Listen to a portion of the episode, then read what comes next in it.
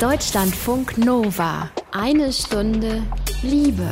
Mit Till Opitz. Die Tat, die macht fassungslos. Fünf Kinder und Jugendliche haben in Mülheim an der Ruhr nach jetzigem Stand eine 18-Jährige vergewaltigt, die mutmaßlichen Täter zwischen 12 und 14 Jahre alt. Was macht so junge Menschen zu Tätern? Wie muss Intervention und Prävention aussehen? Das möchte ich in dieser Sendung mit zwei ausgewiesenen Experten klären. Rita Steffes N., Kriminologin und Josef Wagener, Sozialpädagoge und Therapeut. Frau Steffes N., was haben Sie gedacht, als Sie von diesem Fall aus Mülheim gehört haben? Ja, ich schaue mir das natürlich immer direkt aus Fachsicht heraus an und äh, überlege mir, wo könnte man da ansetzen, wo könnte man arbeiten mit den Jugendlichen, mit ihren Familien oder mit den Kindern in dem Fall, sind ja auch Kinder dabei. Wie könnte man jetzt ansetzen, damit sich solche Taten nicht wiederholen? Und darüber wollen wir jetzt ausführlich reden mit Ihnen und Ihrem Kollegen. Willkommen. Deutschlandfunk Nova. Für manche Leute ist das unverständlich. Warum arbeitet man mit den Tätern, schickt sie in teure Therapien? Die Opfer, die sind doch viel wichtiger. Die Opfer sexueller Gewalt von Übergriffen.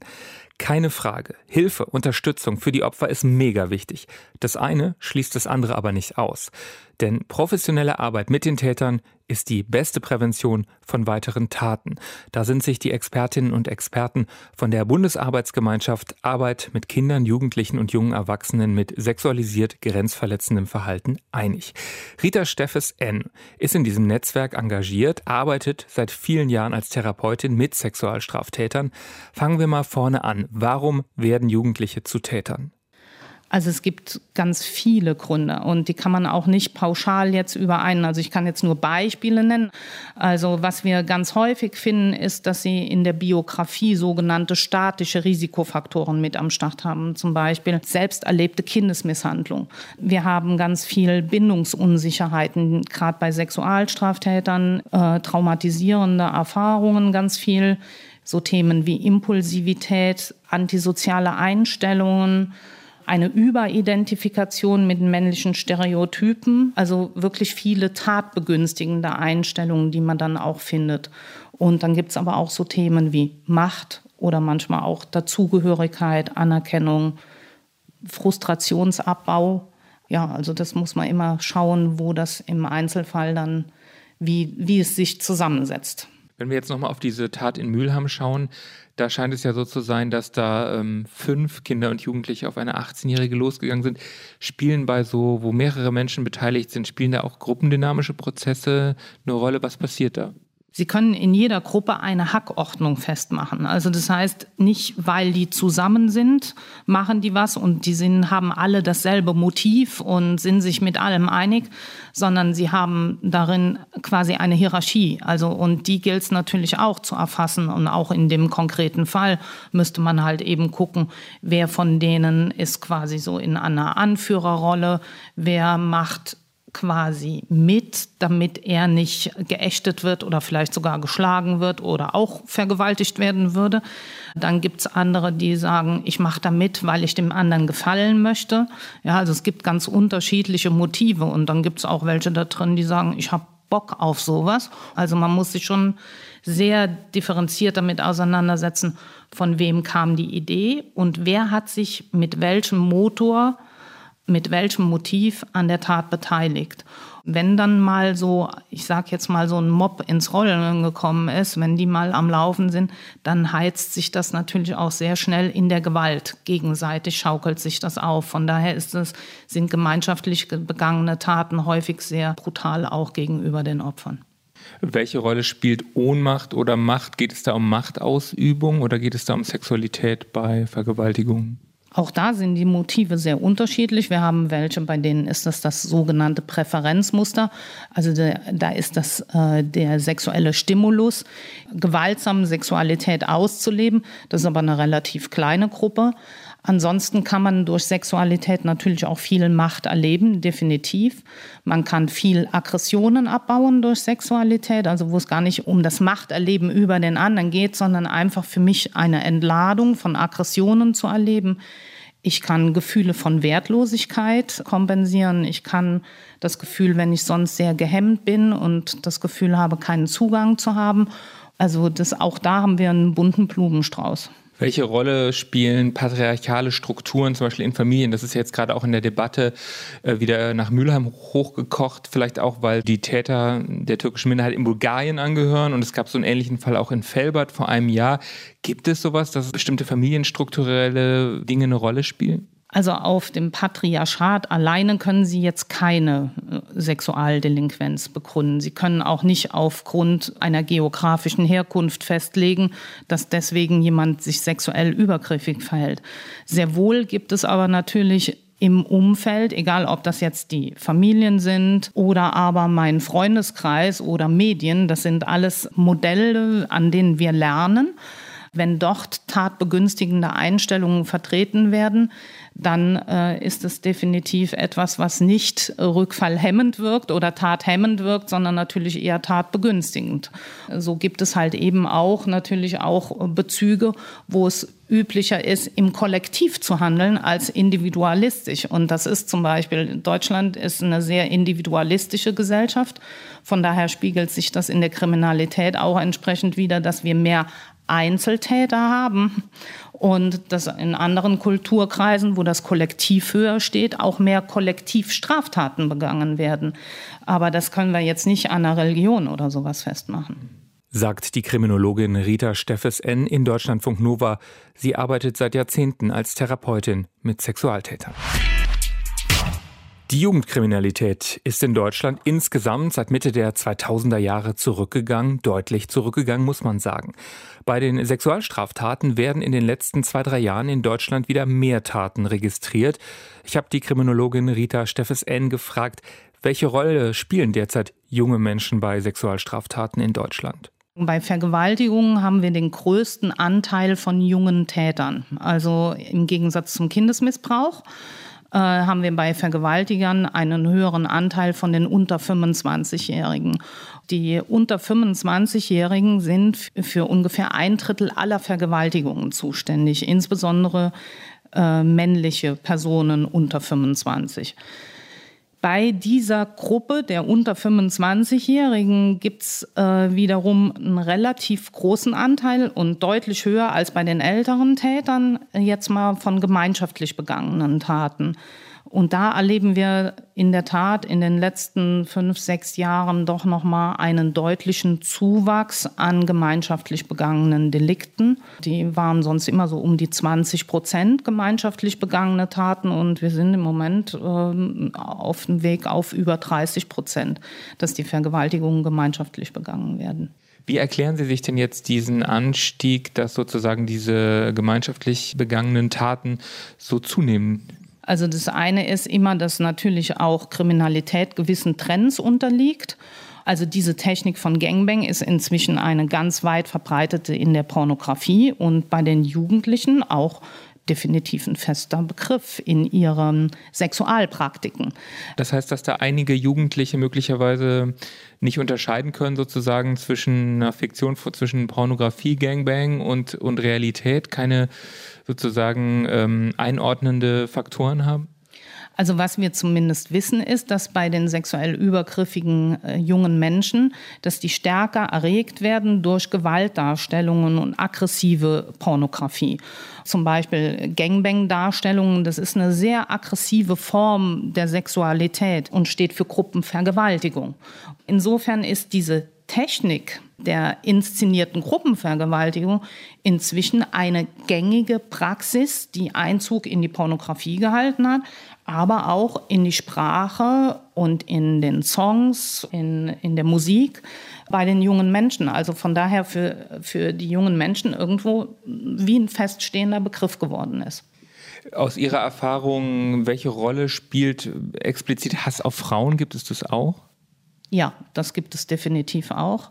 Also bei Vergewaltigung ist es definitiv auch ein Thema, weil äh, da kommen mehrere Faktoren zusammen. Also das eine ist ein sogenanntes Schwarz-Weiß-Denken, also äh, heilige Hure. Das nennen wir ambivalenten Sexismus. Nicht einfach nur alle Frauen sind Schlampen, sondern es gibt gute Frauen, heilige Frauen, die Mutter zum Beispiel, und da gibt es Huren und Schlampen.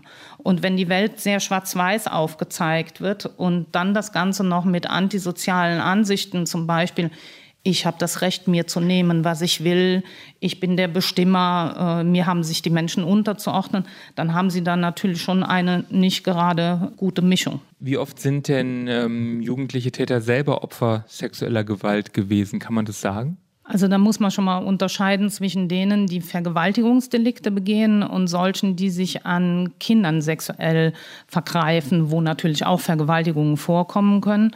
Bei den Kindesmissbrauchern haben wir einen höheren Anteil, 50 bis 60 Prozent von eigener Betroffenheit von äh, sexuellem Missbrauch. Bei den Vergewaltigern wiederum bewegt sich die Zahl so statistisch zwischen 20 und 30 Prozent der eigenen Betroffenheit durch sexuellen Missbrauch in der Kindheit. Äh, was allerdings in beiden Tätergruppen imponiert, ist das Erfahrenhaben von körperlicher Misshandlung. Viele Täter sind als Kind selbst misshandelt worden, haben Gewalt oder sexuellen Missbrauch erlebt, sagt Rita Steffes N. von der Bundesarbeitsgemeinschaft Arbeit mit Kindern, Jugendlichen und jungen Erwachsenen mit sexualisiert grenzverletzendem Verhalten. Man müsse Konsequenzen ziehen. Nach der mutmaßlichen Gruppenvergewaltigung in Mülheim an der Ruhr fordert zum Beispiel Rainer Wendt, der Bundesvorsitzende der Deutschen Polizeigewerkschaft, die Strafmündigkeit herabzusetzen. In Deutschland von jetzt 14 auf 12 Jahre. Bisher müssen sich Jugendliche erst ab 14 vor Gericht verantworten. Rita Steffes N. arbeitet seit Jahrzehnten auch mit jungen Sexualtätern. Ich habe die Expertin gefragt, Wäre aus Ihrer Sicht diese Herabsetzung der Strafmündigkeit sinnvoll? Ich halte das nicht für sinnvoll. Das eine ist, Polizei darf ja so oder so ermitteln und muss auch ermitteln. Also die Ermittlungsarbeit der Polizei wird ja sowieso in keiner Weise behindert. Die Frage ist halt nur, wo mündet die Ermittlungsarbeit der Polizei drin? Und die endet dann halt nicht in einer Haftstrafe oder Bewährungsstrafe, weil kein Strafverfahren am Ende steht, aber wofür dient das Strafverfahren? Das dient in der Regel dazu, eine Sanktion aussprechen zu können. Und wir wissen, dass Sanktion und Abschreckung nicht rückfallpräventiv wirken. Das heißt, die verhindern keine Straftaten und schon gar nicht die Wiederholung von Straftaten. Von daher müssen wir uns mehr Gedanken darüber machen, wie können geeignete Hilfen aussehen, damit diese jungen Menschen an ihren Einstellungen arbeiten. Da haben wir einen hohen Bedarf in Deutschland, was nachzuholen, weil häufig diese Hilfen erst in Deutschland leider im Zusammenhang mit Strafverfahren laufen. Kurze Nachfrage, das heißt, Therapie ist viel wichtiger als Strafe in diesen Fällen? Definitiv also pädagogische Hilfen und therapeutische Hilfen. Aber sie müssen geeignet sein und sie müssen vor allen Dingen spezialisiert sein. Also allgemeine Kinder- und Jugendhilfemaßnahmen ist keine deliktspezifische Hilfe und es braucht wirklich auch Fachwissen. Das heißt, auch bei den Jugendämtern müsste es da mehr Fachwissen geben, mehr Kompetenzen? zum einen mehr Fachwissen, mehr Kompetenzen. Also äh, wir haben zum Beispiel in Erlangen in Bayern ist äh, nach meinem aktuellen Kenntnisstand das einzigste Jugendamt in ganz Deutschland, das sich wirklich eine spezialisierte Stelle leistet, also wirklich eine Abteilung, die sich ausschließlich mit Fällen von sexuell übergriffigen Kindern und Jugendlichen befasst und dafür spezifische Hilfen strickt.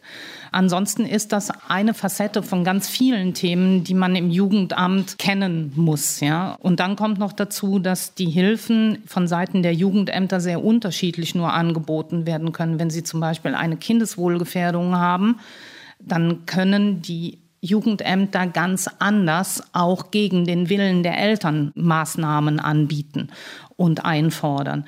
Aber Kindeswohlgefährdung wird in Deutschland von Jugendamt zu Jugendamt unterschiedlich definiert. Und in den meisten äh, Jugendämtern ist, wenn Kinder sich kriminell verhalten, das kein Hinweis auf eine Kindeswohlgefährdung. Ansonsten ist man wirklich auf Gedeih und Verderb auf die Mitwirkungsbereitschaft der Familie angewiesen. Und das ist schwierig. Und da sind Jugendämtern tatsächlich die Hände gebunden. Aber da müssten wir, und das fände ich viel sinnvoller, als über die Strafmündigkeit zu reden, mal drüber zu reden, dass wenn sich junge Menschen und Kinder äh, in dieser Form straffällig zeigen, dass wir dann darüber nachdenken müssen und auch per Gesetz darüber nachdenken müssen, dass hier entwicklungspsychologisch etwas aus der Bahn läuft und dass man dann auch das Elternrecht nicht über diese Entwicklung des Kindes hängt. Und das müsste bundeseinheitlich geregelt sein. Da höre ich Kritik raus, dass das noch nicht so ist. Nein, das ist nicht so. Können Sie denn sagen, wie diese Therapien, wie hilfreich, wie wirkungsvoll, auch im Sinne einer Prävention, wie, wie wirksam die sind? Man hat Wirkfaktoren der Rückfallprävention rausgearbeitet. Die sind auch wissenschaftlich wirklich in ganz großen Untersuchungen belegt. Äh, es gibt drei Faktoren, auf die man sich stützen muss. Also zum einen ist, dass die Maßnahme der Gefährlichkeit angepasst werden muss. Also desto größer das Problem ist bei dem Menschen, desto höher sein Rückfallrisiko ist, desto intensiver muss die Maßnahme sein. Also da stellt sich schon die Frage, ist das stationär oder ambulant und in welcher Form ähm, müssen dann die Therapien ausgestaltet sein. Der nächste Wirkfaktor ist, dass wir auf kriminogene Risikofaktoren auf deren Veränderung abzielen müssen und Risiken und auf der anderen Seite Schutzfaktoren ausbauen müssen. Also Risikofaktoren ist zum Beispiel, den man zum Beispiel senken kann, ist Impulsivität, was zum Beispiel für Vergewaltigungen sehr wichtig ist. Vergewaltigungsmythen, tatbegünstigende Einstellungen, eben zum Beispiel Frauen sind Menschen zweiter Klasse oder sowas, dass wir an diesen Einstellungen arbeiten müssen. Und auf der anderen Seite Schutzfaktoren auszubauen, zum Beispiel stabile Bindungen. Und das dritte Prinzip ist das sogenannte Ansprechbarkeitsprinzip. Also wir müssen schauen, mit welcher Herangehensweise und mit welcher Methode kann der Mensch am besten erreicht werden. Und das eine ist halt eben, dass wir dann altersgerecht die Maßnahmen schauen müssen. Wir müssen es vom, vom Intelligenzquotienten her abhängig machen, von der Sprache her. Ist jemand sprachlich in der Lage, den Dingen zu folgen? Der eine kann mit männlichen Betreuern besser arbeiten, der andere mit weiblichen Betreuern. Wie viel Therapie und wie viel Pädagogik muss im Zusammenspiel da sein? Und wenn man sich an diese Wirkfaktoren hält, dann erreicht man die höchsten äh, rückfallpräventiven Ergebnisse. Ja, also desto erfolgreicher ist die Behandlung. Professionelle Therapien wirken und sind die beste Prävention, sagt die Kriminologin Rita Steffes-N. Er arbeitet mit übergriffigen Jugendlichen und Kindern. Er ist selbst Sozialpädagoge, spezialisierter Therapeut bei der Diakonie in Wuppertal. Josef Wagener, der leitet dort die Fachstelle für Gewaltprävention und Beratung Komm an. Sie arbeiten ja mit den ganz Jungen, also wirklich unter 14-Jährigen, die zum Teil erst 11, 12 Jahre alt sind. Warum schickt Ihnen die Jugendhilfe, das Jugendamt diese Jungen? Was ist deren Vorgeschichte? Da geht es schwerpunktmäßig um sexuellen Missbrauch. Und oft ist es so, dass sexueller Missbrauch dort gegenüber Geschwistern stattgefunden hat, gegenüber anderen Mitbewohnern. Es gibt aber auch Kinder in dem Alter, die bereits äh, auch gegenüber anderen Kindern sexuell übergriffig geworden sind, zum Beispiel in der Schule oder im, im Freizeitbereich wie auch immer. Also da gibt es unterschiedliche Gründe für und unterschiedliches Verhalten, das man sich auch genauer angucken muss. Wenn das Jugendamt diese Jugendlichen, die übergriffig waren, dann zu Ihnen schickt, wie arbeiten Sie mit denen? Wie sieht so eine Therapie überhaupt aus? Also wir arbeiten ja mit Jungen, die nicht mehr in ihrem elterlichen Umfeld leben können, um den Opferschutz zu gewahren. Das heißt, die leben bei uns in einer Jugendgruppe, in unserer Einrichtung. Äh, und es geht darum, dass wir zunächst mal in den ersten vier Monaten eine ausführliche Diagnostik machen. Was sind die Themen, was sind die Dinge, die zu diesem Verhalten geführt haben? Andererseits aber auch zu prüfen, haben wir das richtige Angebot? Ist vielleicht die stationäre Unterbringung zu viel? Bei Bedarf ist ein ambulantes Angebot. Wichtigste Voraussetzung ist aber erstmal zu gucken, welche Dinge liegen denn hier vor, was für Besonderheiten bringt jeder einzelne Junge mit sich. Ich weiß, Sie können das niemals repräsentativ sagen, aber vielleicht können Sie für unsere Hörer mal so ein paar Beispiele nennen, was Geschichten sind, die gerade bei so ganz, ganz jungen Tätern dahinter stecken. Wenn es um familiären Missbrauch geht, dann ist es oft so, dass wir es mit den ältesten Kindern aus der Familie zu tun haben, die Aufgaben übernommen haben, die ihnen eigentlich nicht zustehen. Das heißt, als auf die Geschwister aufzupassen, sie sind sollten immer im Grunde oft als Vorbild herhalten und waren dieser Rolle nicht gewachsen und haben sich oft benachteiligt gefühlt, weil sie als Älteste in ihren, mit ihren Bedürfnissen nicht gesehen worden sind. Oft ist es dann so, dass der sexuelle Missbrauch dafür steht, einerseits Bedürfnisse zu befriedigen, die sie sonst nicht befriedigt bekommen haben, von Zugehörigkeit und Geborgenheit. Andererseits manchmal aber auch, um sich zu rächen, wo sie sozusagen gegenüber den Eltern sich nicht durchsetzen konnten und auch ihre Wut sich nicht trauen auszurücken, unbewusst einen Weg suchen, der dann möglicherweise ihre jüngeren Geschwister schädigt. Sind diese Täter immer auch Opfer? Es ist so, dass 50 bis 60 Prozent der Kinder, mit denen wir arbeiten, haben selber sexuelle Übergriffe erlebt. Es können aber auch ganz unterschiedliche Ursachen haben. Es kann auch sein, dass es zum Beispiel so ist, dass Kinder Zeuge von sexuellem Missbrauch oder Vergewaltigung waren oder aber unangemessen Sexualität in der Familie miterlebt haben. Ein Beispiel ist, dass wir mit einem Jungen zum Beispiel gearbeitet haben, der dann erzählt hat, dass er im Kindesalter bei seinen Eltern im Schlafzimmer mitgeschlafen hat und äh, die Sexualität der Eltern mitbekommen hat. Das war von den Eltern gar nicht gewollt, aber er hat es immer wieder erlebt. Er hatte auch Albträume, hatte auch sich kann, konnte sich heute daran erinnern, dass er ganz lange irgendwie auch Schlafstörungen hatte, die bei uns auch immer noch wieder auftauchten. Und er konnte es jetzt erst einordnen und verstehen. Welche Rolle spielt denn früher Kontakt mit Pornografie, mit harter Pornografie? Ähm, taucht das auch in Ihrer Arbeit auf mit den sehr jungen Jungen? Ja, das ist der dritte Bereich, den ich noch nicht erwähnt habe. Also es geht um erlebte äh, eigene Missbrauch, möglicherweise Zeuge von Sexualität oder Missbrauch und ein viel zu früher unangemessener äh, Umgang mit Pornografie, weil Kinder im Grunde genommen im Kindesalter das einfach noch gar nicht verarbeiten können. Das alles sind Dinge, die dazu beitragen. Und es ist oft ein, äh, kein einzelnes Teil, was man alleine identifiziert und sagt, okay, das ist jetzt die Ursache, sondern oft ist es ein Puzzle von ganz unterschiedlichen Teilen, die zusammenkommen und die dann auch in der Arbeit mit gewürdigt und behandelt und berücksichtigt werden müssen. Josef Wagener ist Therapeut und gehört zum Vorstand der Bundesarbeitsgemeinschaft Arbeit mit Kindern, Jugendlichen und jungen Erwachsenen mit sexualisiert grenzverletzendem Verhalten, ein bundesweites Netzwerk von Expertinnen und Experten.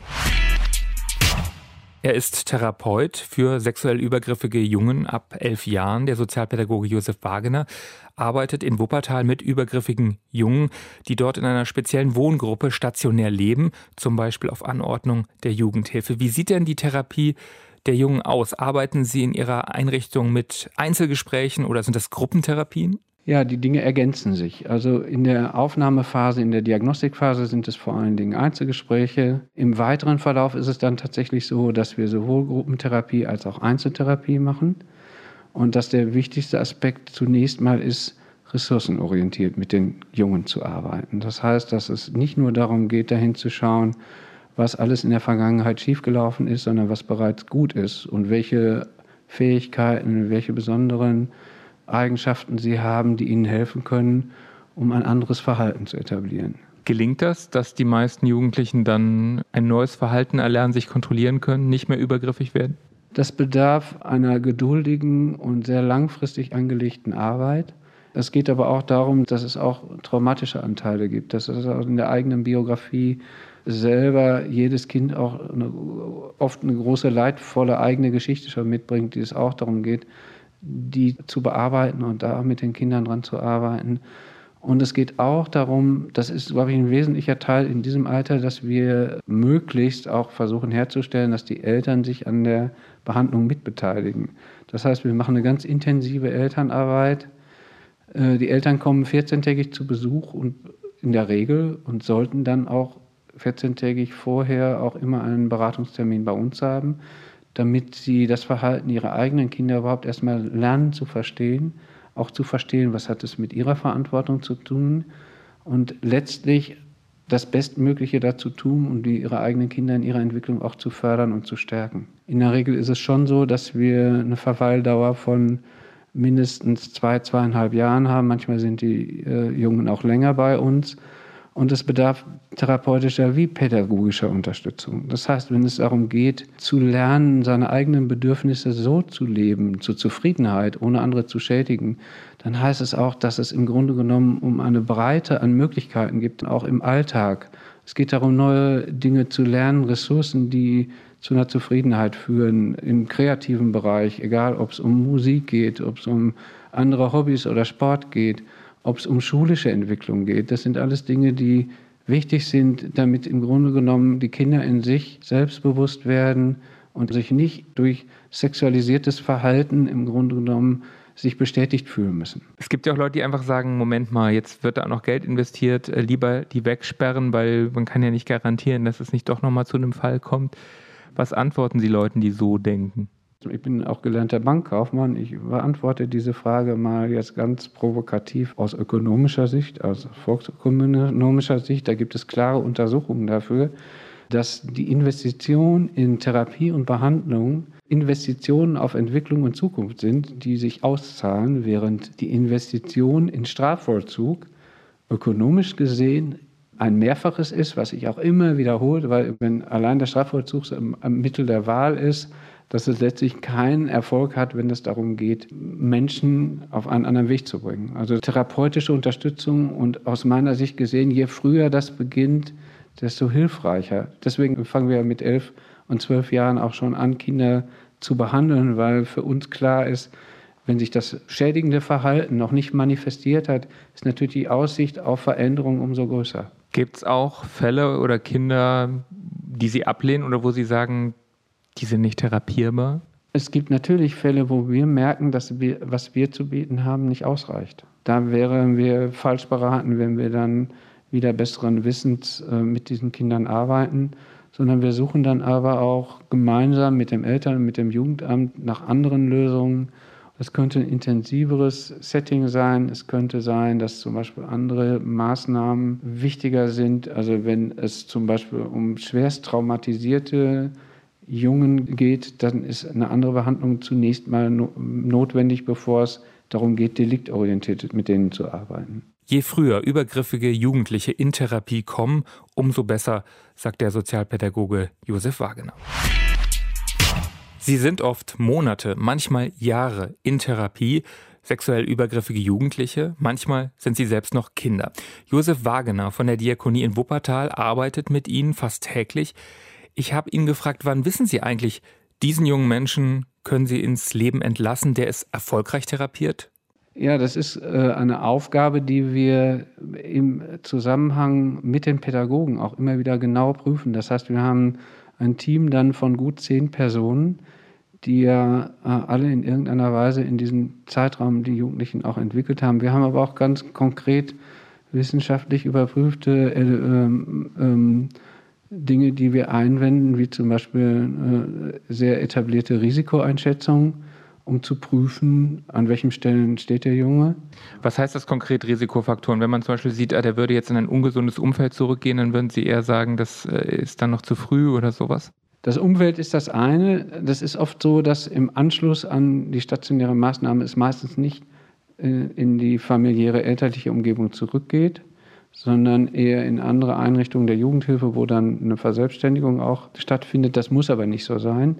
Kriterien sind aber auch, wie verhalten sich die Jungen in ihrem Alltag. Das heißt, es geht ja bei uns schwerpunktmäßig darum, dass oft ein schädigendes, grenzverletzendes Verhalten nicht nur im sexualisierten Bereich, sondern auch in anderen Lebensbereichen Grenzüberschreitungen stattfinden, wie ernst nehmen die Jungen, bevor sie entlassen werden, ihren Umgang mit anderen.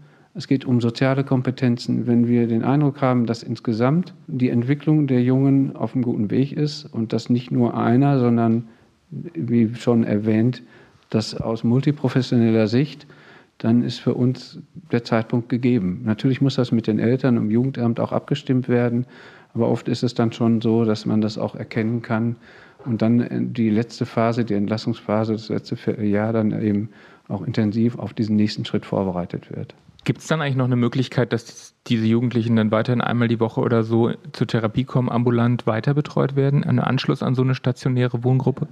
Das ist sogar wünschenswert. Also wir bieten bei uns, bei den Jungen, die in der regionalen Nähe leben, eine ambulante Nachsorge an. Und das ist aber auch von Junge zu Junge unterschiedlich. Also für den einen ist es gut, dann auch wirklich was, was Neues beginnt und wenn diese Schritte vollzogen sind, dann zu sagen, okay, es gibt uns, aber du bist jetzt entlassen.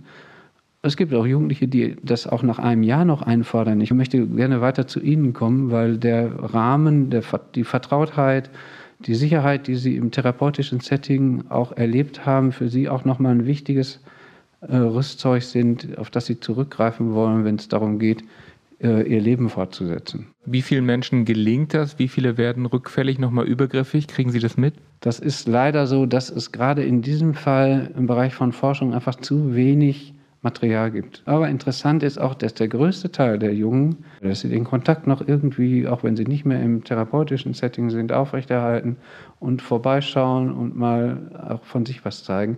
Leider ist auf der Ebene der Forschung und Wissenschaft dazu wenig bisher untersucht worden. Noch viel Forschungsbedarf, sagte Therapeut Josef Wagener. An die zehn Fachleute entscheiden, ob ein Jugendlicher nach einer Therapie entlassen werden kann. Ich habe die Interviews mit Josef Wagener und mit Rita Steffes N diese Woche aufgezeichnet. Beide sind sich einig, dass professionelle Therapien für Täter die beste Prävention sind, also weitere Taten verhindern können. Das war harter Stoff heute, keine Frage. Danke, dass ihr euch in dieser Tiefe mit dem Thema beschäftigt habt. Wenn ihr Kritik, Rückmeldungen, Themenvorschläge für uns habt, gerne her damit. Schreibt an mail.deutschlandfunknova.de oder abonniert diese Sendung bei iTunes, Spotify oder in der Audiothek-App. Ich bin Till Opitz. Danke fürs Lauschen. Danke für euer Interesse. Mehr Deutschlandfunk Nova Podcasts findet ihr bei Apple Podcasts, Spotify, in der Audiothek-App und auf deutschlandfunknova.de.